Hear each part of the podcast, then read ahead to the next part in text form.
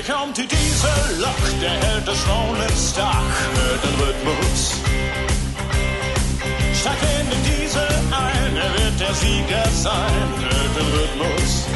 De São Paulo, que é a Rafael Nogueira, e seja um fã, mas não seja um stalker, por favor. Nossa. Isso é importante, conselhos Altas já. histórias, gente. Hoje tem, hein? Eu tenho gente tem uns nomes, como fala, é, fictícios aqui, né? Pra não levar um processo, sei lá. Do São Paulo, que é Felipe Toches, e eu acho que depois desse episódio o Rafa vai se vestir de Pearl e vai desfilar pela Paulista. Eu acho Queria. Ah, não sei bem que Pearl eu não gosto do personagem, não. Tipo, Mas é tem algum escrota. personagem pra gostar ali? O não, também o Russ. Não. Quero ser Electra. Electra é Olha, Diretamente do frio de janeiro. Ah. Eu sou o Thiago Fontin. E musical é bom, mas terapia também. Nossa, Nossa, a gente, a gente tava combinando um episódio leve, tipo, não tava ficar atacando as pessoas, e a gente tá atacando nas frases já. De São Paulo, aqui é o Júlio Veloso e eu achei que eu era fã até eu ver o documentário que nós vimos e eu descobri que eu sou uma coitada de mim, eu sou uma grande poser de fã. Não, amigo, você só tá com Tipo, a terapia viu em Wicked dia, vezes. Nossa, achando, gente, vi o Wicked cinco vezes, tava tipo assim, eu vi cinco vezes, eu sou muito fã, tipo, que otária. os outros fãs me odeiam, porque eu É, recebi ai, exato, meu Deus, oh my gosh. De São Paulo, aqui é Júlio César, e eu sei que vocês estavam com saudade de falar isso, né? Então eu voltei, Brasil, voltei, eu estou de Deus. volta. Ela faz o comeback stage dela. Ela tá aí, Né? Tipo, no- tá passada, gente. Tá um monte de pedidos, né? Exatamente, o by popular demand, né? Estou aqui, voltei para as massas. Né? É, agora, tipo, nós temos dois Júlios que agora vai ser complicado, né? Quando a gente vai se referir a um e ao outro, né? Mas enfim. Foi só colocar um Júlio que o outro ficou com ciúme e voltou, tá vendo? Voltou Deu essa. certo, tá? Acho que deu certo. né? É. Mas seja bem-vindo ao Musicalcast, primeiro podcast de teatro musical do Brasil, para você que é informação ali na superfície. E hoje a gente tá com episódios para falar sobre fãs de musicais. Esse, na real, não é o primeiro episódio que a gente grava sobre fãs de musicais. Eu tinha gravado um que era com o Júlio Veloso, né? Júlio... Eu não lembro quem que tinha gravado junto Ô, com a gente. Júlio, Era você o- tava nesse Era o- eu também, não tava, tava? né? Nesse Que a episódio. gente É, o Júlio o tava, pau, é. falou um A gente pesou um pouco a mão. É, e daí a gente não lançou esse episódio, ou seja, é um episódio deletado do, do Musicalcast, não existe mais esse episódio.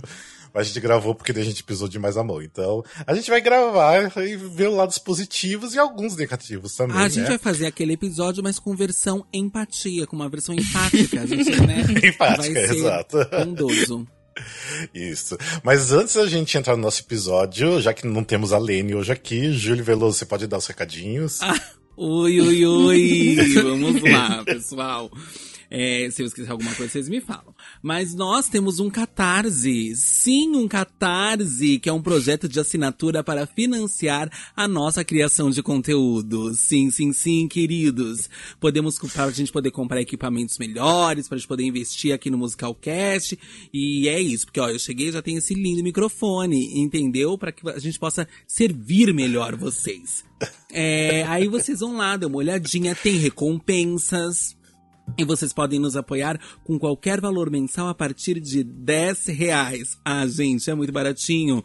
E tem recompensa e novidades exclusivas. Entre elas, as pessoas que colaboram podem ter acesso às gravações, do, aos vídeos de gravações dos episódios antecipadamente. Você vai ver antes dos outros fãs. Olha só que fanservice, hein? E pelo Catarse você também pode sugerir uma pauta que você queira. Às vezes você quer falar, eu quero muito ouvir vocês falando sobre isso. Vocês mandam, a gente grava, pode participar de uma gravação conosco. Olha, que sucesso! ou anunciar o seu produto ou serviço aqui conosco. Para saber mais é só acessar catarse.me barra musicalcast. E nós queremos agradecer aqui, ó. A gente já vai falar o nome de quem colabora. Ai, sintam, sintam a inveja. Para, que- queremos agradecer a todos os nossos assinantes, mas em especial a Gabriel Sotero, Gabriel Fanaia, Maria Valéria Fagá, Verônica Oliveira e Marco Tiné. Meu Deus, meu Isso, Deus. obrigado. Beijo, Marco, saudade. E depois dessa, a Aline está demitida. Não, não. do, do, Machista. do anúncio do Catarse. Tô brincando. A gente fala das redes Muito sociais bem. agora ou deixa pro fim? Não, depois. Depois a Ok. gente fala. Mas obrigado, olha, pra quem tava, tipo, super nervoso, né, pra anunciar. Ai, eu tava, foi é uma coisa muito séria, gente. Envolve dinheiro. né? Enfim, bora lá, vamos pro nosso episódio. A gente vai falar de fãs. Mas primeiro de tudo, por que, que a gente resolveu gravar esse episódio? Na verdade, era um, um tema que a gente queria falar sobre fãs de musicais, em específico de musicais. Se bem que fã é igual em tudo que é lugar, fã de qualquer coisa, é a mesma coisa, eu acho que não muda, né? A gente até viu, né, pelo documentário que só muda o endereço, tipo, é igual no Brasil, é igual na Alemanha, é igual nos Estados Unidos, então é tudo igual. Mas, e por a gente já ter gravado esse, esse tema e não lançamos o episódio, então a gente resolveu gravar aí também porque tem um documentário que nós assistimos, né, todos nós aqui, que é chamado Repeat Attenders, que foi lançado em 2020, que esse documentário fala sobre fãs de musicais em específico mesmo, ou seja, por que que os fãs vão tanto pro teatro assistir, tipo, por que tem gente que já assistiu, tipo, mais de mil vezes o Lemis, tipo, sei lá, trocentas mil vezes o Starlight Express ou Cats, então, tipo, é um documentário bem interessante que você consegue entender o porquê a- as pessoas, né, tipo, é tão fã de alguma coisa. E ao mesmo tempo que o, também o documentário mostra assim que, ok, pode ser também meio estranho, né? Os seus motivos. então. O interessante é que o musical, é- o, o documentário, ele não é sobre, é sobre fãs de musical no geral, né? É sobre fã daquele musical específico, né? Tipo, tem a fã do Lemis, Sim. a fã do não sei o quê. Fã- por exemplo, eu, pra quem está vendo no vídeo, tô com os meus fãs aqui atrás de mim. Esse é o meu público-alvo, entende? Então, é, eu acho isso, achei isso muito interessante. E ver que as pessoas. Gente, é gente que viu o musical mil vezes, tá? É tipo mil vezes É, não- real. Não, é cinco vezes, Não né? é cinco, é mil. Ai, gente, eu fiquei passado.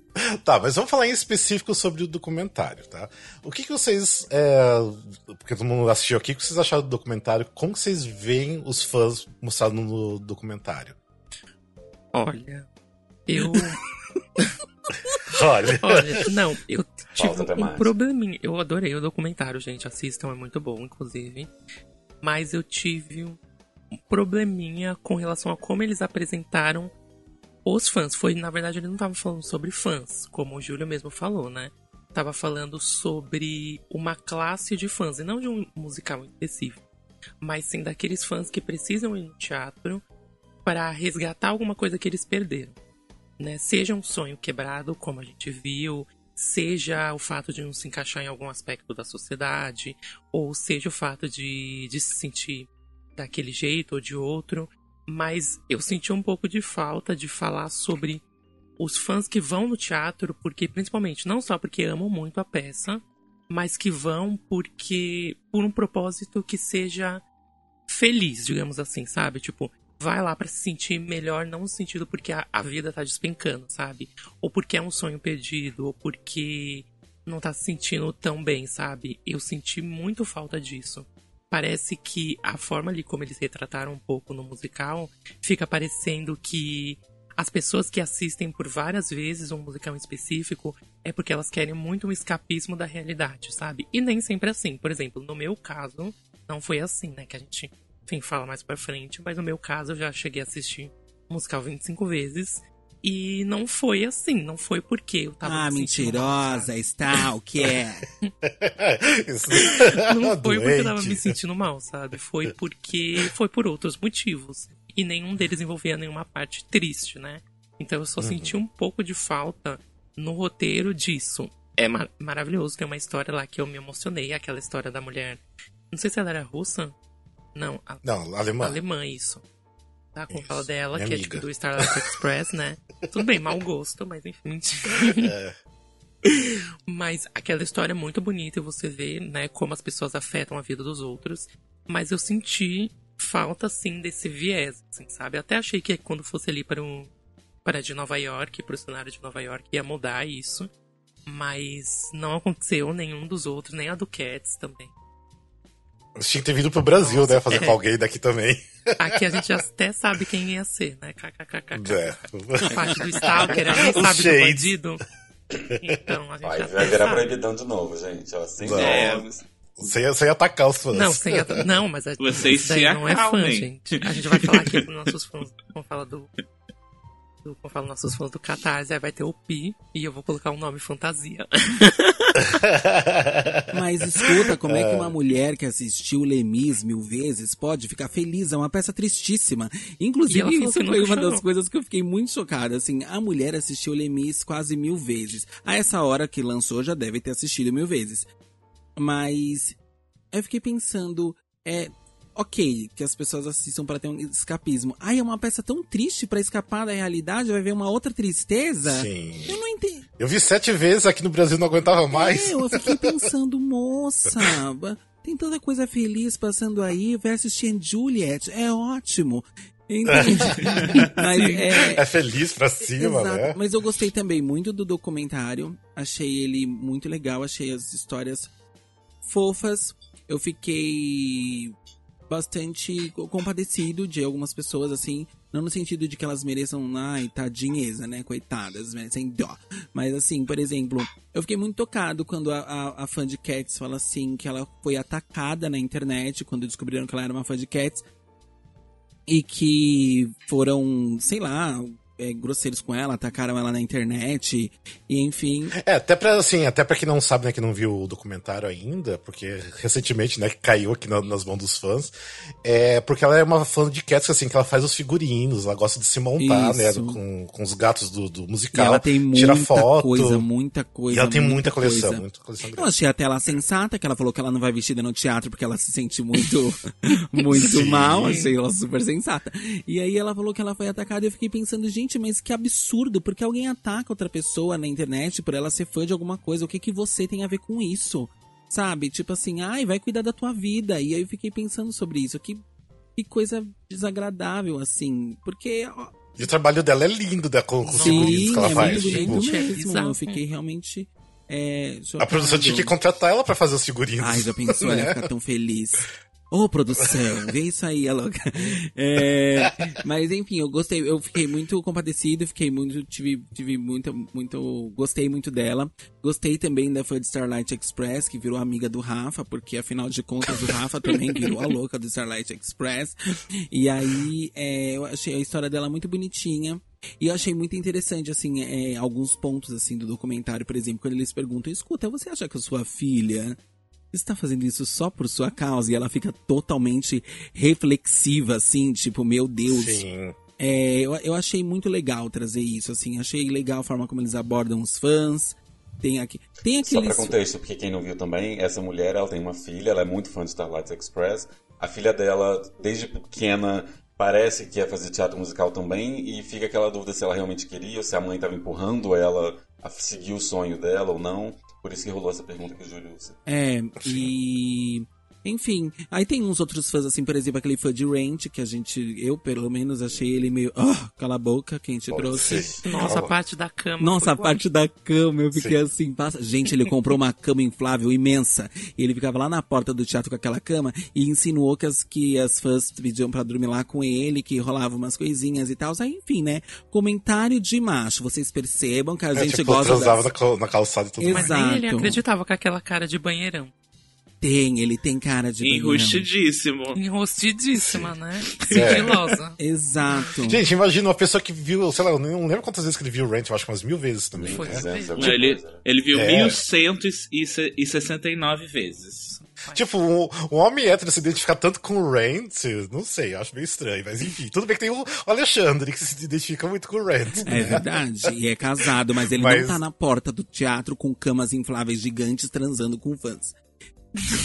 enfim, eu achei tão desnecessária a forma como ele colocou, mas enfim, né, machos. E é isso, a gente se identificou com as mulheres fãs, a gente odeia homens, e é isso aí. Obrigado por tudo. tchau, tchau. Acabou, Resumiu gente. tudo. Porque assim, dessas histórias só tem uma que eu até até conversei ontem com o Fio porque eu não tinha entendido muito bem o que rolou e tal. Eles mostram um cara que não é fã exatamente de musicais, que é o Hum. cara lá que ele ele é estranho, Ele é fã da estranho. Gibson. E a Debbie Gibson, ela chegou a fazer a Belle na Bela e a Fera. E, e assim, ele, ele dá entrevista e eles falam: ah, é a primeira entrevista que, que ele vai dar depois que ele saiu da cadeia. Talvez ele. Só que assim, pelo que eu entendi, ele saiu da cadeia há muito tempo, mas ele nunca falou sobre isso publicamente numa entrevista. E aí ele fala que a Debbie Gibson salvou ele e que ele era uma pessoa que tinha todo. todo o aparato pra virar um estuprador ou etc, enfim. E aí Serial killer, tá, ele fala, né? é, e não, eu achei muito confusa aquela história. E daí tem um dia que ele vai ver, não sei nem quantas vezes ele foi ver a Bela e a Fera. Eu sei que ele, ele chegou a mandar e-mails pra ela. Sim. E, e aí ele ficou lá no stage door, né, no final. E aí deu 10, 20 minutos, 30 minutos e nada da mulher sair. Aí quando deu 40 minutos e tava uma, uma movimentação estranha, e aí ele foi preso. É, então, assim, foi uma- um momento tenso do, do documentário pra mim, assim. Sim. Que não era exatamente um fã, era completamente um stalker e uma pessoa que tinha realmente probleminha. É, Probleminha, nossa, Tá problemão, vendo porque né? a gente se identificou com as suas mulheres e com os seus machos? Não, não tem condição, gente, não tem condição. não tem. Nunca dá certo. Mas tem duas mulheres que eu me identifiquei. Foram as únicas que eu consegui ter alguma identificação. Que eram as duas meninas que ficavam naquele. Era o Sardis, né? Na, num, num Ah, sim. restaurante. que eu achei elas mais. É, mais tranquilas, né? Ah, eu esqueci o nome dela. Elas são. Elas uh, eram youtubers, elas fa- faziam reviews de musicais da Broadway. Esqueci o nome delas, mas elas são maravilhosas. E elas iam assim, tipo, ah, 10, 20 vezes e tal. Não era Uhum. aquela coisa de, ah, eu vou 200, 400, mil vezes. Até porque, assim, a gente vai cinco vezes no musical, o pessoal aqui já tá falando, nossa, de novo. Igualou. É, elas são. elas são umas fãs mais conscientes, né? Elas É. sabem do, do papel do fã. E também. aí, o pessoal de Nova York, eles têm um- uma gama de possibilidades. Eles podem Sim. assistir vários musicais. No caso dela, talvez em Boston só tinha esse. Até porque, né, ser fã do Starlight Express, tirando o Rafael, eu não conheço ninguém. Tem, já conheço vários agora. Manda Time for Fun Mas, fazer. ah, Você vai ver como vai lotar de Não. fã. Todo mundo de patins Sim, nas vai- ruas de São Paulo. Vai brotar fã de tudo que é um lugar, né? É, Então, você? É, eu, eu gostei muito do filme e pelo, até pegando o que vocês falaram, eu achei um pouco triste porque, assim, usar o teatro como escapismo, acho que todo mundo usa, né? Quem nunca estava mal num dia foi, saiu mais leve e tudo mais. O problema, e eles falaram algumas vezes, assim, o problema é quando eu saía do teatro, quando eu saía daquela fantasia e eu voltava à minha realidade. E eles falavam isso com uma tristeza no olhar, assim, na forma de falar, que mostrava que, tipo assim, eles estavam mascarando alguma dor muito grande. E algumas vezes o documentário até vai desmembrando para você chegar nessa dor deles. O que o, o Thiago falou, eu- da frase dele, eu acho super pertinente, assim. Eles estavam super colocando o musical como um band-aid, mas eles precisavam de uma terapia muito séria, porque eles tinham problemas muito reais, assim. Então, eu acho que é, tem que saber lidar de alguma forma também. Só você assistir mil vezes o musical você continuar com um problema que estava te fazendo ir ver aquele musical, também não é super saudável. Assim, várias vezes eu achei que a relação dali não estava tão saudável quanto que é bonito. Eu acho muito legal. Eu vejo musical também e muda o meu dia a dia, muda. Eu também uso como escapismo, eu uso como reflexão, eu uso de diversas formas. Mas alguns problemas você precisa encarar de, de frente. Eu acho que eles não estavam encarando. Sabe, a, a mulher lá do Starlight, ela estava reproduzindo o que tinha acontecido com ela, com, com relação com os pais. Ela estava de várias formas reproduzindo aquilo com os filhos. E ela também não, não, não por mais que os pais tratavam, de- tem toda uma questão com o corpo também, de como os pais falavam que ela era gorda, não ia conseguir fazer teatro, blá blá blá. Ela passava aquilo pra filha também. Então, assim, amiga, só fazendo o que você tá fazendo, você, você não- o, o seu problema tá continuando, sabe? Você tem de alguma forma lidar com ele. Então, assim, tiveram essas questões que eu acho que eles precisavam, de alguma forma, o fã não pode ficar também só ficar naquele discurso bonito de que ah, o teatro vai me curar, o teatro tem o poder da cura. Não, às vezes você tem que também fazer uma terapia, sabe? Só ver o teatro não vai melhorar. É, porque, tipo, eu acho que nós, como, né, falando como fã mesmo de musical, a gente sabe como faz bem, né? De repente, num dia sentar lá, né, nossa bunda no, no teatro e assistir uma peça que a gente gosta, ou de repente a gente nunca viu e sai apaixonado pela peça. E, mas enfim, mas em relação ao documentário, eu acho assim que todo mundo que é fã de musical deveria assistir, porque eu acho que vai se identificar de repente com alguma pessoa, é, ver que há vários tipos de fãs, e tem alguns fãs que tá ok ser fã daquele jeito, tem uns que realmente não dá pra, pra ser fã daquele jeito, né? Igual o cara do, do Ranch lá, achei meio estranho, a moça do Lemis também, muito acho que abusiva, acho que assim, ela, igual, né, a gente tava comentando antes, de esperar os atores entrarem no teatro, assim, ela chegar muito antes de ficar vendo os atores entrar.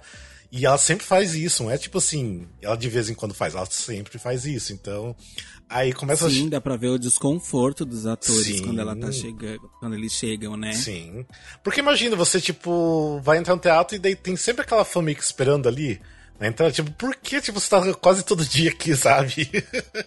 Tudo bem, assim, que igual no caso do Starlight Express, o Limis, que já tá, tipo assim, 30 anos em cartaz. Tudo bem você, tipo, de repente ter visto lá na primeira temporada e continuou vendo, daí tudo bem você conseguiu ter visto um monte de vezes. Mas eu acho que a pessoa, de repente, digitar lá quase toda semana e, enfim. É. Eu acho assim que daí tem uma linha tênue ali que, né, pode ser meio estranho também, né? Igual o caso dessa moça do, do, do Lemis. E essa mulher Mas do a- Lemis, ela fala uma coisa que eu achei que foi muito perturbadora, que um ator chega e ela pede pra assinar, e ela fala assim, você não tava aqui semana passada, o que, que aconteceu? Tipo assim, eu achei aquilo tão intrusivo, do tipo, Sim. ela escancara o quanto ela tá stalkeando, de certa forma, ela tá cobrando de alguma forma a presença, ela tá... Pra mim, ela totalmente passou aquela linha aceitável Sim. do fã quando ela faz esse tipo de coisa, assim, sabe? É, porque ela tá invadindo meio que uma pri- privacidade da pessoa. Tipo, tá, tudo bem, não fiz a sessão. De repente eu tava fazendo qualquer outra coisa, sabe? Tipo. Então eu acho assim que ela invade muito, né? Muito invasivo. Né? E tem um comentário muito pertinente que o Thiago fez, que é sobre a falta de, de, de outras pessoas pra dar o, o contraponto. Mas eu acho que assim, é, talvez isso aconteça porque eles não acharam outras pessoas pra dar o contraponto, porque é sempre muito. Foge da normalidade. E tudo que foge da normalidade é estranho. E a família fica com vergonha. Sabe? Tipo assim, ai É. meu Deus. Ah, vai a louca, eu não vou. sabe? Agora a gente vai colocar nossa cara aqui num documentário Sim. pro mundo inteiro porque ela é doida. Não vou, desculpa. Ai, Você entendeu? Tipo. Não, Sim, é sim. isso que passa na cabeça da pessoa, porque a gente às vezes é fã e as pessoas que estão à nossa volta não entendem, julgam e. Hum. e tal, assim. E é, é muito Mas era- complicado. Principalmente um fã que, que vai nesse, nesse limite além de, de assistir uma coisa mil vezes, de ter as roupas reproduzidas em casa, de, de ficar tirando foto com a roupa, de, de ter a peruca, e, enfim, tudo isso é, é. Eu acho que em algum ponto, porque isso invade a vida do outro. Porque se você faz isso na sua casa, a vida do outro está sendo invadida. Você está usando um quarto da tua casa que poderia estar sendo usado para escritório. Você, você, você entende? Você, você está invadindo a vida das outras pessoas de alguma forma. E eu acho que em certo ponto isso pode ser, além de fugir da normalidade, deve ser incômodo. E aí, é, aí quando chega um, um diretor querendo fazer um documentário, ele ainda te chamar, você faz assim, ai, não vou, gente, é, vocês me desculpem. Mas Gente, ainda tem o fator falta- grana, né? É porque eles falam assim que gastaram 20, 25, 30 mil dólares nesse, nessa paixão. Mas numa família, você assim, olha, desculpa, mas eu não posso. Eu não comprei uma casa. Eu, na verdade, eu gastei tudo. E... Com Lemis. É Gastei tudo indo louco, assistir gente, é. Você já vê quando a pessoa ela está transgredindo ali, sabe? Ela já tá passando um pouco do limite. Mas até então um limite muito pessoal ali, né? De tipo, ah, eu quero esperar 100 horas na fila, enfim. Diferente disso do que o Felipe falou, daquela mulher de Londres, né? Então ela ali é onde as pessoas também se esquecem, por exemplo, de que quando você vai num stage door e você fala assim, ah, eu não te... você começa falando, ah, eu não te vi na última sessão. Até você chegar num ponto de você falar assim, olha, você desafinou horrores. Entende? Você já interferiu no trabalho da pessoa. E é um ser humano, gente. Ela sente. E a cobrança lá em cima, o Júlio, que enfim, trabalha com isso também no palco sabe que é imensa, sabe? Você sabe que desafinou, você sabe que você errou um, um passo da coreografia, você sabe que você deu o texto errado, sabe? E você chegar e ter alguém que começa a te dar uma carteirada com relação a isso é muito grave. Mas que ousadia ousado. fazer isso, Eu né? falava assim, que get a life, ousadia. yourself, sabe? Tipo, sai daqui. Nossa, sim. Ai, olha, tá vendo? Eu, eu- olha, não. Quero ter fãs? Quero, mas um dia eu vou, mas eu vou ser igual a Luana Piovani. Me encheu o saco, vou mandar se mas, ah, mas enfim, tipo, até mesmo isso que eu queria, né, é, fa- fazer a pergunta, porque a gente, né, no documentário viu vários tipos de fãs ali. É, apesar que, assim, me identifiquei muito com a, com a fã lá do Starlight Express, exatamente porque agora eu tô numa fase do Starlight Express, mas assim, pelos motivos do corpo dela Tá, também. querida, você tá. Você tá nessa fase sim, Mas, meu amor? e tudo bem, assim, a questão dela que ela sempre quis ser atriz e tudo mais, tá no palco não- é minha questão, né? Mas assim, eu acho que pela questão do corpo dela que dá pra ver que é uma coisa que machuca muito ela, então me identifico muito em relação a isso. É, então, tipo assim, achei linda a história dela, acho que o documentário já vale pela- um pouco pela história dela e até brinco, né, que ela é minha amiga agora, porque eu entrei em contato com ela, a gente super trocou um monte de figurinhas, ela mandou várias fotos, né, dos figurinos dela, enfim, mandou fotos da filha dela, A enfim. Stalker É. O Rafa virou um stalker da stalker, né? Não, é, é, é porque. Não, eu só é mandei fã uma mensagem pra ela falando que, eu, tipo amo. assim, que eu tô curtindo muito o Starlight Express no momento e eu me identifiquei muito com a história dela, achei bonito e, e dar os parabéns pela coragem que ela teve de, de contar, né? E de se expor a vida dela e tudo mais. E achei que ela nem ia ler, respondeu, mas tipo assim, cinco minutos depois ela tava me respondendo um monte de Cinco coisa. minutos depois. É, deu tempo, Lembra- sabe? Lembrando que Obrigada. existe um grande fuso horário entre Brasil e Alemanha. Dá, mas de repente ela tava ali, na mão com o celular, ela respondeu por isso. E, mas a questão é. Agora, qual que seria, tipo, o limite, né, de ser fã ou ser esse stalker, essa pessoa, sei lá, meio doentia, né? Há um limite, tipo, acho que obviamente tem um limite, mas qual que seria esses limites? É, enfim. Eu acho que isso que o Júlio falou é um, é um ótimo exemplo do que é um limite, assim, você chegar dando feedback que não foi te perguntado. Até porque é, você pode ser um fã, mas você não é o diretor. Às vezes você nem é artista. Uhum. Então, assim, você chegar dando feedback é de uma ousadia imensa. Invasão mesmo do espaço, nesse sentido de.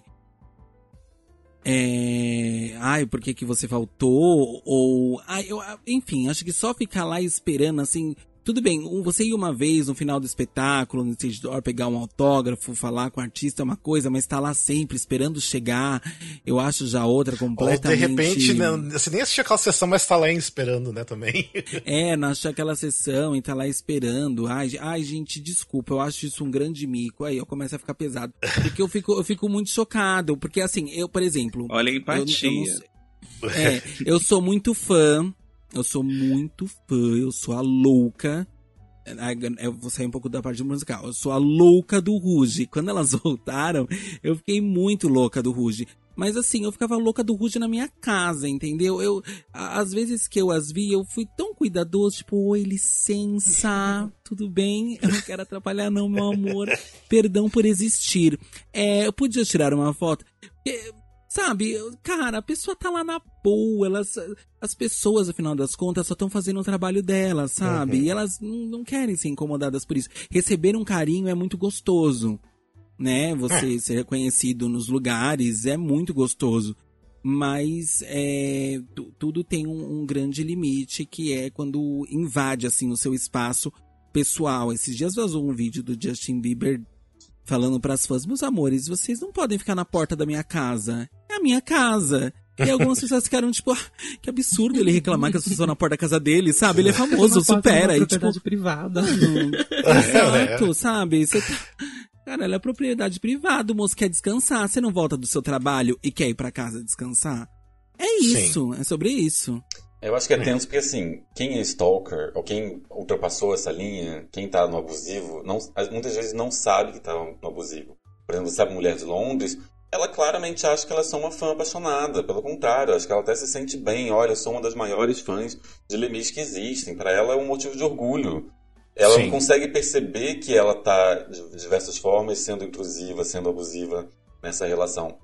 E tem uma coisa que o documentário não entra, que eu acho que super, se fizessem uma versão ainda mais atualizada hoje em dia, é com as redes sociais você realmente consegue vigiar esses elencos, se você Uhum. quiser, 24 horas. Você tá vendo todos os stories, você Sim. sabe qual é o nome da mãe, você sabe qual, qual- se a pessoa tem filho, você sabe tudo. Que era uma coisa que antigamente, no, no começo da sessão de Lemis, provavelmente a mulher não conseguiria. Se ela fosse um pouquinho mais moderna, ela estaria muito Sim. mais stalker ainda, sabe? Mas assim, o limite também é muito pessoal. Tem gente que, na verdade, gosta da- de- desse carinho. É, por exemplo, eu sou uma pessoa que eu fui em alguns stage doors e às vezes você fica puto quando um ator não sai ou não te dá aquela. não, não dá atenção pra ninguém, vai embora correndo, ou nem sai, sai por outra porta. Só que a questão é, você tem que entender que é uma vida que tá ali. Sabe? Uhum. A pessoa que quer e quer ter aquela, aquela troca, eu acho que é lindo, maravilhoso, mas não é todo mundo que quer. Tem pessoas que querem simplesmente sair do teatro e voltar pra sua família. Eles têm famílias esperando em casa, né? Então, sim, é todo muito É, na- respeito, eu acho. Eu respeito Na época até do. né, que tava rolando The Prom na, na Broadway, que tava tipo assim, eu era o stalker de todo mundo no, no Instagram, né? Eu seguia o elenco inteiro, né? Ficava vendo os stories deles. Mas eu queria ver coisas do backstage, né? Isso que eu, que eu queria ver. Mas assim, muitas vezes escreviam, postava lá, tipo, pedindo desculpa porque que não esperaram no backstage, né? Porque tinha gente que ficava cobrando. E as pessoas falavam, né? O elenco falava, tipo, é porque eu tava muito cansado, que eu precisava preservar minha voz, eu tava com a voz muito boa. Então tem inúmeros. E às vezes a pessoa não tá com vontade, a pessoa não tá soci- so- sociável naquele dia. E tá tudo bem também, né? Só que eu acho que daí tem fã que não entende isso, né? Já acha que é uma falta de respeito com o fã que tava lá esperando, mas não, né? Eu acho que daí é o fã que tá daí faltando respeito com, com o artista, né? Total. De- Então, eu acho que assim. Às, às vezes eu acho que o fã esquece, né, um pouco do, do- que o artista ali é um ser humano também, né? Que é só o trabalho dela. Eu acho que é Então- porque faz uma, um paralelo muito de comparação, sabe? Eu comprei o ingresso que é caro, eu vim até aqui, sabe? Então, o mínimo que você pode fazer é me retribuir, sabe? Eu acho que tem um pouco disso. Uhum. O que a gente vê nessa parte do, do stalking ali, por exemplo, se a gente entra num, num viés mais ali histórico da coisa, principalmente quando entrou aquele, aquele cara, né, que acabou stalkeando a Deb e tudo mais. Inclusive é o mesmo cara, eu já conhecia ele, porque eu conhecia a história da Deb.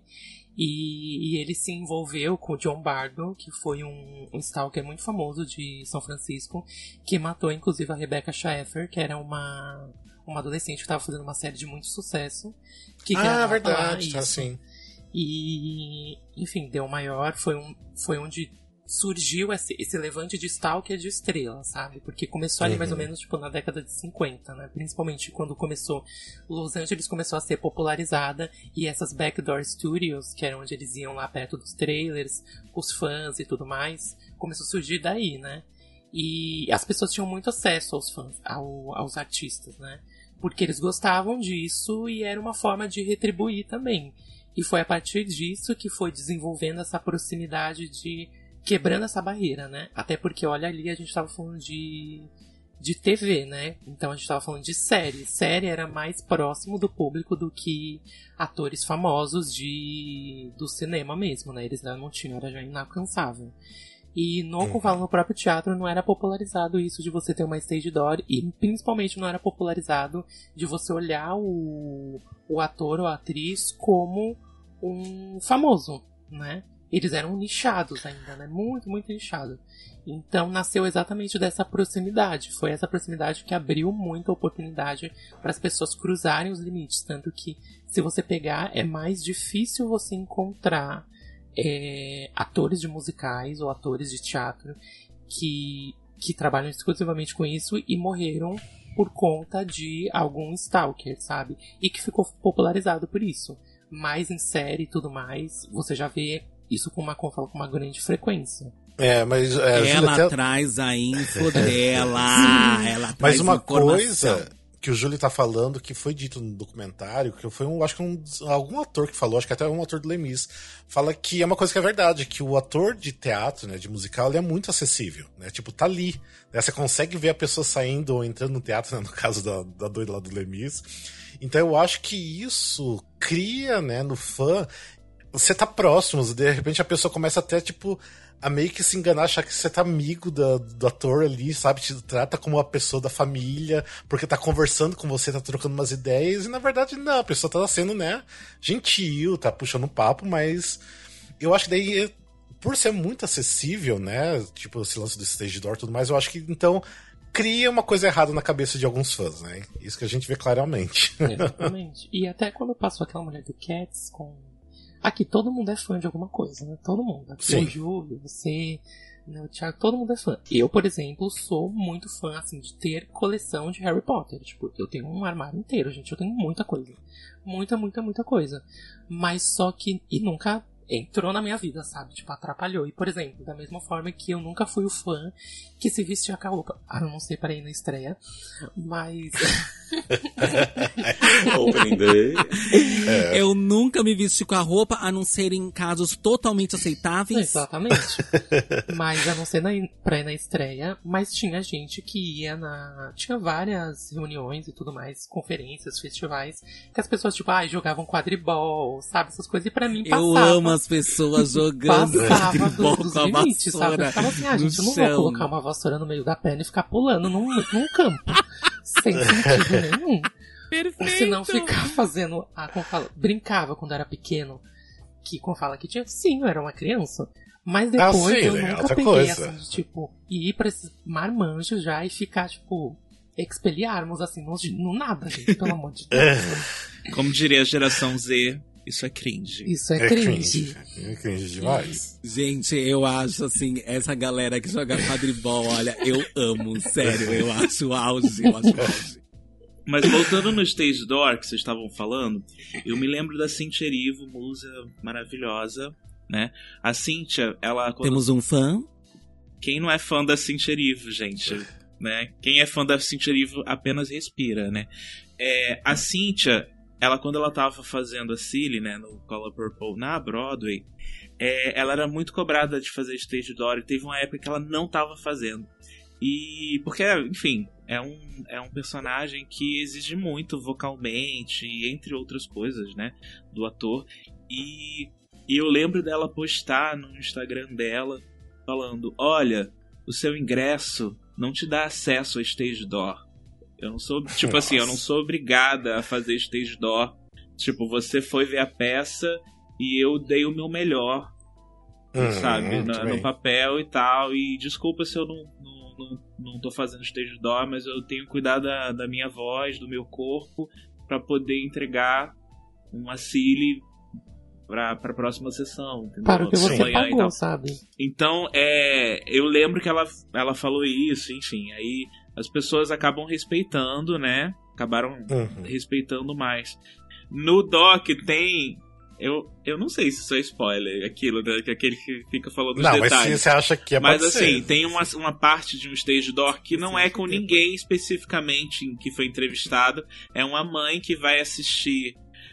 ah, não lembro agora qual o musical da Perry War, Lupone. é, War, Warpaint, Warpaint. Warpaint, é. Ela vai assistir Ah, Warpaint.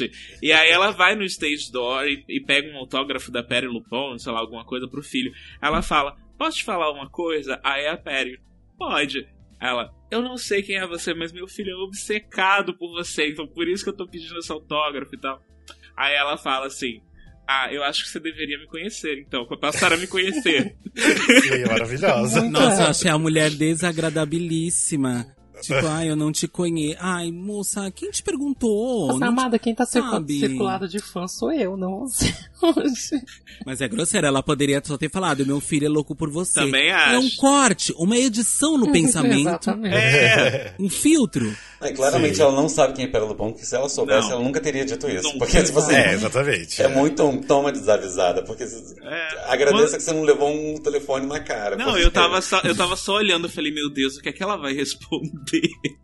Mas tem uma, uma história do até do The Prom também, né? Da época que eu acompanhava os atores. Porque teve uma sessão que do nada uma fã gritou, tipo, eu te amo pro Brooks Ashmanskas, que fazia o Barry. E isso quebrou a cena, tipo, imagina, tá rolando a peça e quebra do nada a cena, tipo, todos os atores se des- desconcentram por causa que uma doida gritou te amo, né, lá do, da, da, da plateia. Aí no, no final, no stage door, ela foi lá, né? E estavam filmando tudo, né? Ela foi lá e pediu desculpa para ele, né? Nossa, ele deu um esporro nela, mas deu um esporro nela, falando que ela era mal educada, que ela nunca deveria fazer isso, que ela não sabe, tipo, quanto isso atrapalha o teatro, que, tipo, é uma falta de educação. Nossa, foi lindo o esporro que, que deu nela, tipo, e ela só, ela só falava, tipo, I'm sorry, I'm sorry, I'm sorry, tipo, mas também ela não se bota, tipo, se bota no lugar dela, tipo assim, senta ali e assiste, sabe? Não precisa ficar gritando te amo no meio do, da peça Não é um nada. show, né? É uma peça. É, é diferente. Mas ó, você falou isso sobre coisas que atrapalham no teatro. A sua amiga do Starlight Express, ela tava lá quando ela tava sendo filmada, ela ficava cantando. Ela não estava dublando, ela estava cantando todas as Ah, músicas não. durante a peça. Não, ela tava cantando o Mega Mix, que é no final, que É só mundo pode isso? filmar, assim, que pode filmar, pode dançar. que eu fiquei assim, eu falei, nossa, eu não gostaria de sentar perto de uma pessoa que fica Não, gritando, não, ela- berrando todas as músicas da peça do seu lado. Não dá. Não, é tava, era Mega. Mix, que era o final só. Ah, Sim. tinha gente que fazia o regimento da, da como fala, do musical inteiro, gente. Não tinha coisa pior.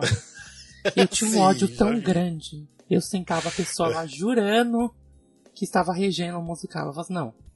Essa pessoa já transcendeu o nível de, de desequilíbrio totalmente, sabe? Sim. Gente, ó, mas vamos lá, pra gente não se prolongar tanto, deixa eu fazer agora uma pergunta passar pra nossas histórias, como fã. É, qual foi o musical que vocês mais assistiram e por quê?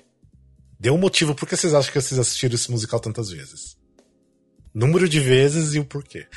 Ah, bem, deixa eu co- começar então por mim, já que eu né, levantei a.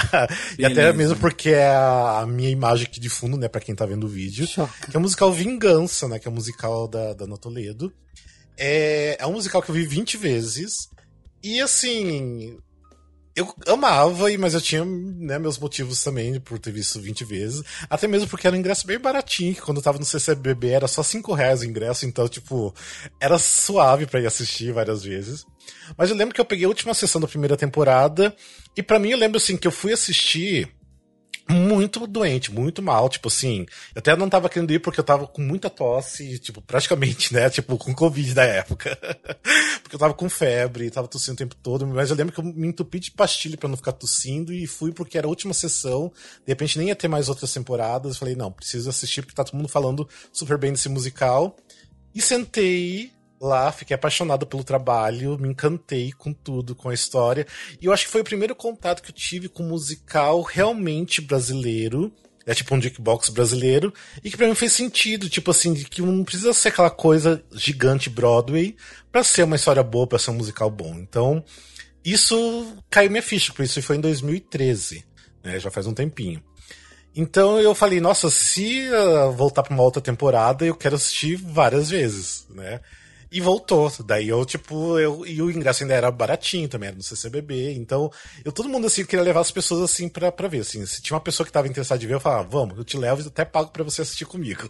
então eu acabava levando as pessoas pra, pra assistir Você junto. me levou, eu lembro. Eu te levei, nossa. Sim, sim. Nossa, isso eu não lembrava, olha só, porque eu fui muitas vezes. Mas esse dia que eu fui assistir que tava super doente, eu lembro que assim, eu saí tão feliz e tão alegre que eu saí até praticamente curado do teatro, sabe? Tipo assim, eu saí bem, tipo, no dia seguinte eu tava nem me sentindo mais mal e já tava, tava, assim, duas semanas doente, podre, sabe? Olha, os diretores do documentário perderam aqui uma, uma peça-chave. Um, um personagem maravilhoso. O teatro cura. É. E daí ainda. Quando, tipo, daí passou pra terceira temporada, que daí até mudou de teatro e tudo mais, eu, eu continuava indo de vez em quando. É, mas foi numa época que também daí um, um relacionamento não deu muito certo. O meu ex terminou comigo e foi uma coisa que me abalou muito. Tipo, eu fiquei super depressivo e não tava bem. Então, assim, o meu escapismo era sentar e ver o Vingança, sabe? Tipo. E como eu comecei a ir com muita frequência e pagando tudo mais, né? É, o, os atores falavam assim, ah, nem precisa, tipo, quando quiser vir, só fala que, que tem ingresso pra você, né? E daí, tipo, era basicamente, toda quinta-feira eu, ia assistir, mas eu sempre levava alguém junto, né? Então, nessa, no final das contas, eu assisti 20 vezes, mas eu usei meio como um escape mesmo da, da realidade. Tipo assim, porque era um momento que eu sentava, que eu ia me divertir, que me conectava com os personagens e eu não ia pensar no meu ex, sabe? Não ia pensar na tristeza que eu tava sofrendo. E tanto que assim, eu saía do teatro e aquela tristeza voltava. Às vezes eu saía chorando do, do teatro porque eu voltava pra realidade. Então, eu entendo muito as pessoas que falam, sabe, em questão de do escapismo, sabe? De que o teatro melhora a, a sua vida pelo menos por umas duas horinhas que você tá ali, sabe? Então isso é real, tipo, por isso que eu acho que o Vingança para mim representa tanto, né, como fã de musical. E é, se tornou uma coisa bem especial para mim. Tipo, tenho muito carinho porque eu acho que me ajudou muito numa, numa fase importante, sabe? Que eu precisava de ajuda. Então, basicamente, essa é a minha história com, de fã. Você não pensava no seu ex, você pensava em vingança. É, vingança. Eu preciso, preciso achar uma forma de me vingar dele. Nossa, se fosse fazer igual do musical, não, não dá melhor, não. Para de dar spoiler. É. E vocês? Bom, eu, assi- eu, eu, como eu disse, acho que o que eu mais assisti foi Wicked, eu assisti cinco vezes. Ó, não é um fã louco aí, ó. viu? Não, tô super. Assim, eu tô dizendo os que eu fui pra assistir, paguei pra Sim, assistir, sim. porque assim, eu trabalhei em lojas de alguns musicais. Então, assim, tem uns que eu assisti várias vezes porque eu tava lá trabalhando. Ah, terminava o. As pessoas entravam, fechava a lojinha, sentava lá, assistia, depois saía no intervalo, vendia, enfim. É, mas o Wicked eu fui porque eu vi, enfim, eu quis. É, eu não sei explicar, porque era muito legal, porque a bruxa voa, porque a outra usa rosa, e porque tudo é muito divertido e as coisas dão certo. E eu gosto de coisas bonitas e divertidas. Aí eu levei a minha sobrinha, que era muito pequenininha. Ela Ah. tinha uns cinco aninhos, ela ficou apaixonada. Ela falava assim que ela queria ver a bruxa, a bruxa. E aí depois acabou, saiu de cartaz, falei, a bruxa foi embora, meu amor, e talvez não volte mais. Um grande beijo. Mas é isso, acho que eu não, não sei, não tem motivo, é que eu gosto, eu gostei, eu gosto de musicais popzinho. Ai, gente, é isso. Beijos da Gen Z. E- É, eu acabei assistindo até o Wicked mais vezes que você vi sete vezes, mas pra mim. Não, sete vezes não, seis vezes. Sete foi o Lemis. Ah, mas você é o Mas Wicked Family. Não, mas uh, pra mim, assim, a minha experiência, tipo, de Weekly foi assim que não me ajudou a superar uma coisa difícil. Porque eu lembro que na última sessão que eu assisti, que não foi a última sessão, mas foi a última vez que eu ia assistir realmente, da, né? Que foi antes de eu ir viajar e pro Paraná de férias. É, minha mãe mandou mensagem falando que meu pai tava no hospital, né? E eu fiquei super mal e tudo mais. E aquela sessão foi horrível, não terminava nunca mais, não consegui me concentrar da peça. Então aquele dia foi o dia que o teatro não conseguiu, sabe, me desconectar com a minha vida real. mas enfim, a minha última sessão de Wicked foi triste, mas. Enfim, né? E aí? Eu- Mais histórias.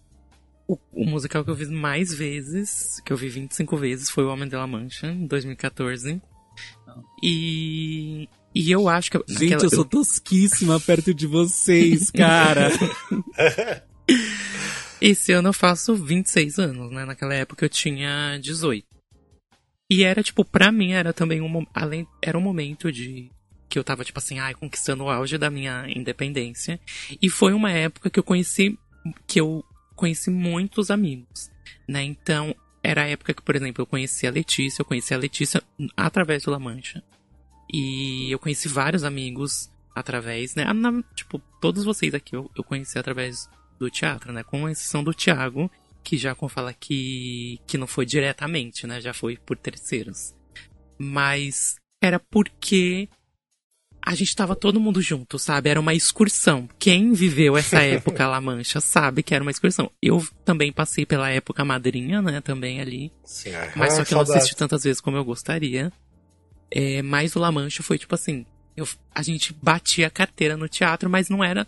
Era além de ver ah, o musical, era também porque a gente, por exemplo, ai, saía de casa duas horas da tarde e assis- ia assistir a sessão das seis. E a gente, tipo, ia rodar São Paulo, sabe? A gente ia comer, a gente ia visitar, a gente ia pro cinema, a gente, sabe? E era, tipo, sempre em oito, nove pessoas, às vezes até mais, sabe? E era isso, porque a gente tava entre amigos, sabe? E depois a gente ia lá, assistia e, enfim, comentava. Isso quando a gente não ia lá pros remanescentes, tipo, nove horas da manhã, a gente num frio, às vezes, ou num calor, queimando naquela paulista pra, pra pegar já os ingressos. E foi sempre assim, tipo, era porque tava com todo mundo ali, sabe? E, e para mim, por exemplo, o Stage Door sempre foi nunca fez diferença, assim, tipo, eu nunca fui assistir várias vezes pra esperar alguém. Tipo, é muito difícil eu esperar alguém.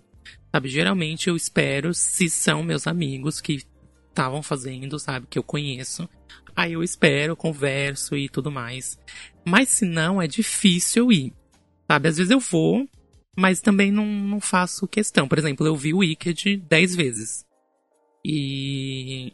E tipo, fui alguma. Nossa, eu acho que eu fui o quê? Quatro vezes. E olhe lá, na, como fala na, no stage door, eu fiquei esperando, assim. Eu ficava, consequentemente, eu vi os atores, obviamente. Quem como fala, quem não era. Quem eu já não conhecia e que já não era. que era meu amigo. E, tipo, via lá e. Era assim, só porque eu tava com todo mundo ali, sabe? Tipo, não porque eu tava esperando. É pelo rolê, Era né? pelo rolê mesmo. Porque vira uma coisa. Tem gente, eu acho que, tipo, no meu caso, quando termina ali, você sabe que vai ficar no stage door, quando fica assim, só o chorume, quando vai todo mundo embora, que aí fica só quem, quem já é bem assim, nível hard, vai ficar ali pra, enfim, Sim. fazer como fala o, o, o babado acontecer. E aí eu ficava ali porque tava todo mundo junto também, a gente ria, comentava e tudo mais. E era isso mesmo, sabe? Então pra a mim, gente por isso que eu- apontava pros suas verdades e A gente- ria deles. Ai, que horror. Então foi por isso que eu falei até no, no começo do sobre o documentário de que eu senti falta de ter esse equilíbrio, sabe? No roteiro falando sobre os fãs que também não usam. Já fui muito pro teatro, como, como falo, como um escapismo no momento de não estar muito bem, de não estar muito contente, sair renovado, obviamente. Mas só que a minha maior experiência de mais vezes indo assistir foi porque eu tá, era pra um propósito bom, sabe? Tipo, eu tava feliz, eu queria estar todo, com todo mundo ali, era legal. E era literalmente um rolê, sabe? Então eu senti muita falta no, no, no documentário de pontuar isso, sabe? Que nem todo mundo recorre ao teatro porque está quebrado de alguma forma, né? Isso é bom levar em consideração. Só abrir um parênteses aqui, né? Você falou do- dessa época do Homem da La Mancha, do Madrinha. Nossa, a gente tinha que fazer um especial só sobre dessa época, sobre os fãs do Madrinha e do Homem da La. Mancha. Porque foi muito especial. Até hoje, assim, eu tenho muita saudade. Saudosismo da época do Madrinha Embregado, porque era muito legal se encontrar com os fãs e assistir e ver o elenco diferente e sair fazer o rolezinho pela Paulista depois ou antes. Ah, era muito Era bom. por era tudo, foi a melhor saudade. época, sabe? E eram fãs saudáveis também, né? Tirando uns Ah, ou outros, menos, kkkkkkk, Tinha uns que tinham já visto o Madrinha Embregado mais de Outro que 150 diz vezes. tudo. que tinha tatuado no corpo, né? É, e que nossa, stalkeava, e que chegou na casa, e todo, essa, Sim. todo esse rolê. É, mas assim, a gente que curtia realmente o rolê de ir pro teatro, assim, era muito gostoso. Era, tipo, era saudável. Nossa, lance. total. E como era de graça, então, assim, a gente passava, se tinha ingresso, beleza, a gente entrava e ficava, né? Eu pegava fila ali, né? Eu ficava um pouquinho. Então, nossa, era uma delícia. Era, nossa, uma delícia. Não era bom. E agora o, o Júlio falando, é, fica muito claro isso mesmo, né? É, que faltou essa coisa do é, das pessoas de, de mostrar a gente que vai porque gosta, porque é feliz indo. Tô feliz, tô tranquila, tô plena, tô, tô bem assistindo isso, sabe? Não, não realmente como escapismo. Como eu fui lá assistir Wicked, porque, porque, porque eu gostei, a moça voa e é verde. Porque, ah, foi porque o rolê era maravilhoso, porque era de graça, a gente ia pra Paulista, ria e comia. Tipo, Sim. é isso, às vezes é só muito divertido. Mas vamos É, lembrar aqui que, tipo, das 25 vezes que eu assisti, 24 eu chorei no, como fala, no Sonho Impossível. Uma só Ai, não chorei porque eu tava com muita dor de cabeça. Eu falei assim, era isso ou ficar com muita dor de cabeça. E tava no meio, tava só ainda, faltava muito tempo pra acabar. Então. Aí eu falei assim, não vou chorar dessa vez. Nossa, Mas eu ia chorava real, gente, sempre Eu chorei. vi 10 vezes a Mila Mancha, eu achei demais já até. Mas vocês não iam sozinhos, vocês iam com rolê, então vocês iam com, Com rolê. pessoas. Aquela Sim. coisa, né? Pessoas que precisam de ter pessoas são as pessoas mais Exatamente. importantes nesse mundo. Já Amo. diria Fanny Price. É... é... Ah, então, o musical que eu mais vi, vocês foram falando, e aí eu lembrei. Um dos primeiros musicais que eu vi quando eu ainda não morava no Rio foi o Beatles no Céu de Diamantes, que eu vi quando estreou lá no Sesc Copacabana. E esse musical, acho que ele tá em cartaz até hoje, né? Nunca acaba. Então foi o musical que eu mais vi e eu sempre ia com outras pessoas. Então, assim, eu já fui com namorados no plural. É. Rodada. Porque, né? Não é rodada, foram dois só. Mas é. É, eu fui. Eu fui de graça, eu fui pagando, enfim. Porque eu, eu conheço a Maria Bravo, que fez parte do Beatles por sei lá quantos milhões de anos, né? E, e aí eu vi o Beatles em vários teatros diferentes, até em, em, teatros que nem existem mais, porque né, tá tanto tempo em cartaz que deu tempo de coisa fechar. Mas é, foi com certeza o que eu mais vi. E não era nem por um motivo específico, que a peça, isso, que aquilo, enfim. Acho, acho que, principalmente a peça quando era lá no, no Sesc Copacabana, que é um teatro de arena, eu acho que a peça era mágica, era uma coisa incrível, inclusive deveriam voltar a fazer em teatro de arena, mas eu sei que é difícil, não tem muito teatro de arena aqui no Rio, enfim. Mas com certeza essa foi a que eu mais vi. mas enfim, e mas... você, Fio? Então, o meu musical é Headway, que é tá aqui na minha foto de fundo, para quem tá vendo o vídeo. Eu assisti ele dez vezes, três no Brasil e sete na Broadway. Aliás, cinco na Broadway e duas em Los Angeles. Enjoada. Eu sou uma pessoa viajada. É, eu amava o musical por causa do filme, né? Eu vi o filme no cinema, acho que 98, 99, acho maravilhoso. Foi muito importante, na época eu estava saindo do armário, não tinha muita representação queer. Então, para mim, aquele musical foi totalmente inovador, transcendental. Foi, assim, uma época da minha vida muito importante. Eu queria uma relação muito forte com ele. E na época eu sempre quis ver ao vivo. É, teve a versão no Brasil com Pierre Baitelli e com aquele menino do Sandy Júnior, eu esqueci o nome. Paulo Vilena. Paulo Vilena. É, aí eu vi. Aí o John Cameron Mitchell veio pro Brasil fazer uma, uma One Night Only com o elenco brasileiro. Que foi maravilhoso, assim, eu participei do Catarse na época para ter meet and greet, para ver e tudo mais, estava totalmente obcecado. Aí o Catarse não deu certo, eles não conseguiram a vaquinha, mas ele veio do mesmo jeito. Aí eu fui assistir, foi maravilhoso. Ele cantou música em português, o John Cameron Mitchell. Foi assim, uma noite, quem tava lá sabe o quão surreal foi aquilo, ver ele cantando Sonho Meu. Uma noite mágica. Foi mágico, foi mágico. E aí, eu achei que tinha acabado aí, tipo, minha relação. Só que aí montaram o Revival na Broadway com Neil Patrick Harris. A minha melhor amiga tão obcecada quanto eu, então assim, é sempre bom realmente você ter alguém que te acompanha nas loucuras. E a gente falou, não, vai ter na Broadway pela primeira vez, dá um jeito, vamos, vamos pra lá. A gente ainda era uma fase bem menos... Era um sacrifício, assim, largar tudo e ir pra lá. Mas a gente fez, foi lá, foi assistir com Neil Patrick Harris. Voltamos, feliz, nossa, que bom, agora acho que eu já vi Hedwig. Aí anunciaram que o John Cameron Mitchell, acho que um ano depois, anunciaram que o John Cameron Mitchell ia fazer. Largamos nós de novo tudo, juntamos dinheiro, fizemos dívida, tudo que tinha que fazer, pegamos albergue de 15 pessoas, blá blá. Fomos pra lá. Aí, o dia que eu cheguei, eu assisti, a minha amiga ainda não tinha chegado. Eu falei assim, ah, eu vou assistir uma vez. aí eu assisti com, com o John Cameron Mitchell. Aí ele quebrou a perna. Antes da minha amiga chegar, ele quebrou a perna. Aí eu falei assim, vou assistir de novo, porque a qualquer momento ele vai parar de fazer, porque ele tá fazendo com a perna quebrada. Ele tava literalmente pulando numa perna só pelo palco. Aí eu assisti de novo com ele. Aí, logo depois disso, anunciaram que quem ia substituir ele, porque ele tava com a perna quebrada, era o Michael C. Hall. Eu falei assim, não, agora tem que ver, gente, é o Dexter, eu tenho que ver. Aí eu assisti de novo com o Dexter. E aí, por muita curiosidade, eu Tudo fui fazer uma isso viagem antes de da sua trabalho. amiga chegar? Ela chegou pra ver com o Michael C. Hall, ela só viu com o Michael Ah, C. Hall, né? Aí depois a gente deu... Eu dei a sorte de eu ter uma viagem de trabalho quando eu fui pra Netflix. A gente te- eh, eu fiz uma viagem para ir conhecer a Netflix lá em Los Angeles. E em frente ao hotel onde a gente estava, tinha um teatro onde estava passando Hedwig com Darren Criss. Aí eu assisti, obviamente, mais uma vez com o Darren Criss, porque assim, era Óbvio. em frente ao teatro onde eu tava. Você, ai, que E aí- droga, destino, kkk. Gente, era surreal, porque eu tinha uma, uma sala de conferência onde eram as reuniões da Netflix, e atrás de onde a pessoa estava falando, é, da janela onde a pessoa estava falando, tinha aqueles olhos gigantes do Heather. E aqueles olhos ficavam a reunião inteira olhando pra mim. E aí, quando eu fui assistir, eles falaram que na semana seguinte Darren Criss não faria, quem faria era a Lina Hall, que era a atriz que eu tinha assistido todas as vezes que eu vi, era com a Lina Hall fazendo a Itza. E aí eu falei, não, então vou ter que fazer uma última vez pra ver com a Lina Hall fazendo. Era a primeira vez que eu ia ver uma mulher fazendo Hedwig. Então foi a última vez que eu vi.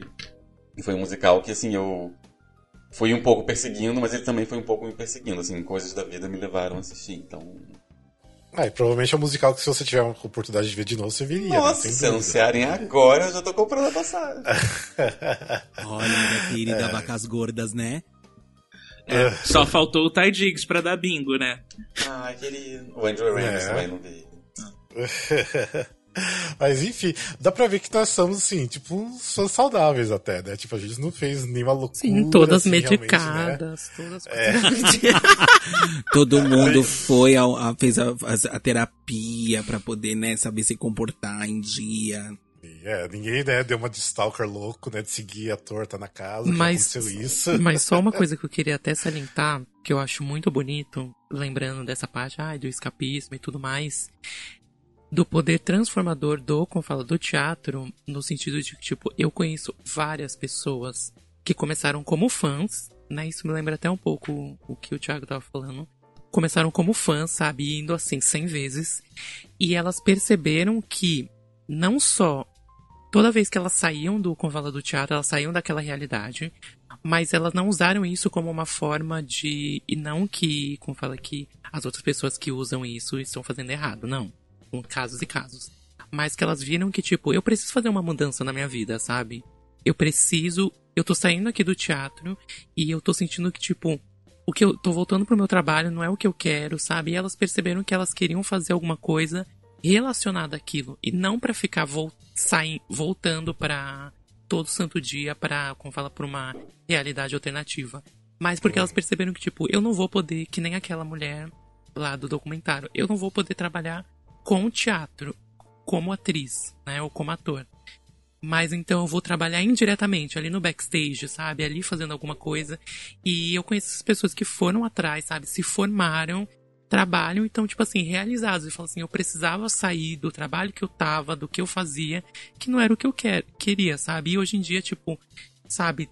Trabalha em várias produções, tá feliz e sempre foi um fã saudável, mas, tipo, serviu como uma forma de reflexão, sabe? Salvou essa pessoa e ela agora, tipo, tá super longe, sabe? Tá super bem resolvida, super bem sucedida, porque se envolveu de uma forma que, que conseguiu tirar um proveito daquilo, sabe? E ajudou ela. Então, por isso, o teatro também, ele muda literalmente a, a vida das pessoas, né? Fazem ela acordar para algum, pra algum propósito novo, para transformar a vida, né? E tem aquelas também, né, que enfim, vai como um, como, como um ca- escapismo, e aquelas que vão que são loucas mesmo, né? Ou seja, é, eu não vou começar a falar muita coisa, senão a gente vai ter que deletar esse Né? episódio Pelo amor também, de né? Deus. Não, acho que a gente tá tão tranquilo. Eu nem, eu nem amor de falei Deus. nada. Não, dessa vez a gente tá tranquilo, né, Júlio? 10 Július. É, exatamente. Aquela vez a gente tava um pouco raivosa. É porque tava no Nossa, ápice gente, aquilo, né? Quase falava nomes, né? É, porque tava no ápice mesmo. E, e tinha aquela coisa de. Claro que a gente não tá aqui pra cagar regra do que porque as pessoas têm que ir ao teatro ou não. Sim. Cada um vai porque quer e cada um sabe o que faz, assim. Mas é que às vezes é meio. Às, às vezes a gente fica olhando bem assim. Ah, enfim, né? Tudo que foge da normalidade é estranho, a gente olha com estranheza e pergunta o que que tá acontecendo. E Gente, é tudo bem você ver mil vezes. Só assim, tipo, se você não tá bem, vai assistir depois que tomou sua Ritalina, sabe? Tipo, Ah, é, sabe Pois se que comportar, né? Não sabe? vai incomodar os atores, não vai sentar lá e ficar, ficar cantando do lado dos outros, regendo imaginariamente. Isso é desagradável, porque aí você, você sai do seu espaço, olha, eu já ficando nervosa. Você sai do seu Já espaço e você alterei. entra no espaço do outro, e aí eu acho isso péssimo. Olha, uma coisa que o cara lá do Reddit, que a gente não gostou muito dele, ok. Mas uma coisa que ele falou no final, eu concordei. Assim, o dinheiro é da pessoa, a pessoa gasta o dinheiro como ela quer. Hum, se ela sim. quer comprar milhões de coisas no meio musical, se ela quer viajar pra ver o musical, comprar vários ingressos, enfim. Portanto que você não machuque ninguém. Ele fala isso, sim. É, Portanto que você não exatamente. machuque ninguém, tá tudo bem? e tá tudo É, bem. Então, assim, isso é a linha tênue do fã e do stalker. Sim. Então, assim, se você. É, que você não machuque ninguém, não deixa ninguém desconfortável, também. né? desconfortável. É. Eu acho que a dica é: estou invadindo o espaço da outra pessoa. Se você não estiver invadindo o espaço da outra pessoa, tá saudável. Entendeu? E é Mas que eu acho isso. que quem invade não sabe. Exatamente. Ela não Mas assim, isso é um problema conscientemente. Ela acha que ela tá psicológico, sendo uma fã É. legal. E tem uma diferença entre o fã Brasil e o fã, sei lá, americano, gringo. Por exemplo, o Rafa foi ver o Vingança trocentas vezes. Ele chegava lá, não, você já é de casa, assim, fala pra, com a gente, que a gente te dá uma Sim. cortesia, etc. Lá não tem isso, não. Lá É, eles continuam tem. pagando, entendeu? Pra ir, existe uma... Aqui você meio que, em algum momento, você se vê numa mesa de bar bebendo com os atores. Isso pode acontecer. Mas assim, pra isso acontecer, tem que ser algo natural. Você não pode forçar É, não essa forçar. barra. Mas aí a gente aí tá entrando aí em outros, outros detalhes aí, a gente tá saindo um pouquinho fora.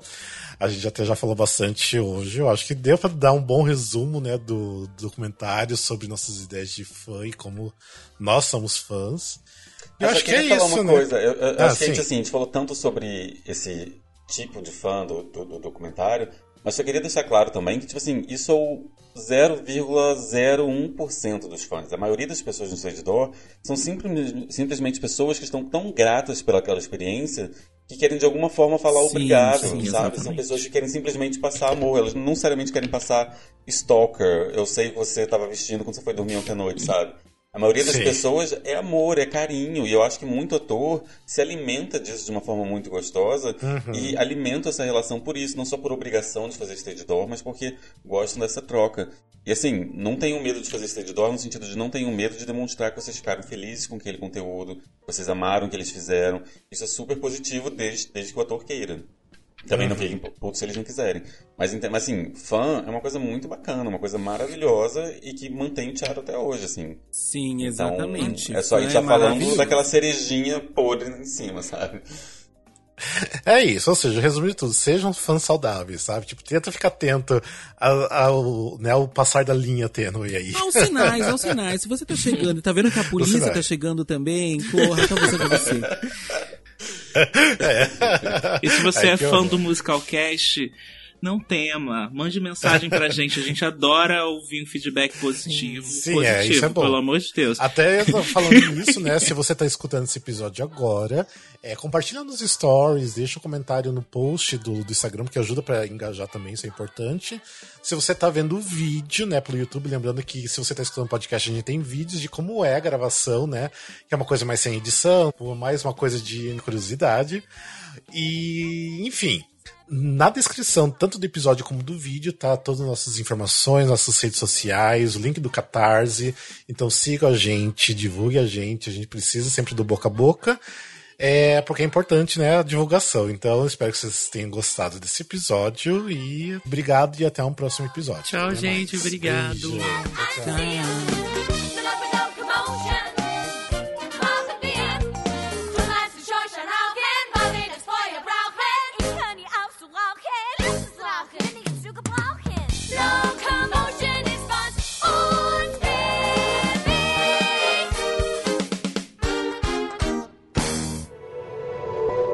Este podcast faz parte do movimento LGBT Podcasters. Conheça outros podcasts através da hashtag LGBT Podcasters ou do site www.lgbtpodcasters.com.br.